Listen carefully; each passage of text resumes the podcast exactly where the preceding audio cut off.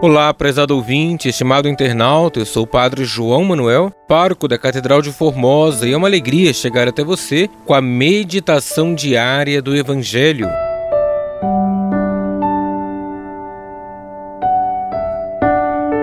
Hoje, sexta-feira da sétima semana do Tempo Comum, vamos meditar o Evangelho de Marcos, capítulo 10, versículos de 1 ao 12.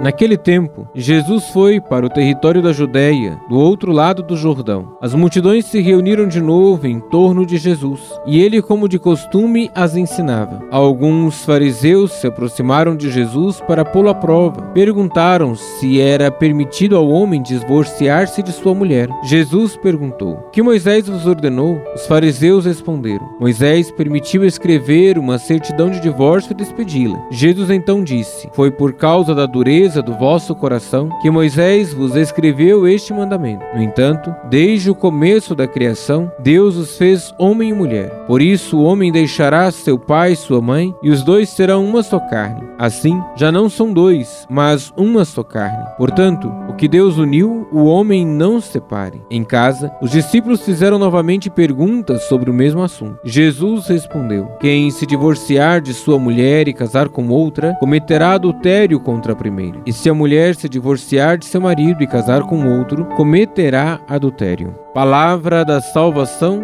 glória a vós, Senhor. Estimado irmão, estimada irmã, a felicidade de uma pessoa depende de duas coisas: a intensidade com que vive seu presente e como interpreta seu passado. Não temos liberdade para escolher o que irá acontecer nesta ou naquela ocasião, mas temos para interpretar o significado de cada coisa em nossa vida. O mesmo acontecimento pode ser construtivo ou destrutivo, dependendo de como o acolhemos ou não em nossa vida. Falando sobre o matrimônio, Jesus reforça que o homem não deve separar o que Deus uniu. O próprio de Deus é unir. A oração é um processo de união do homem com Deus. A meditação é um processo de união do homem com o próximo. Quando unimos oração e meditação, conseguimos discernir melhor a vontade de Deus em cada situação de nossa vida e ressignificamos o que registramos em nosso interior. Neste dia, peçamos ao Senhor a graça de agirmos segundo a sua vontade e não a nossa. Deus abençoe você e a sua família.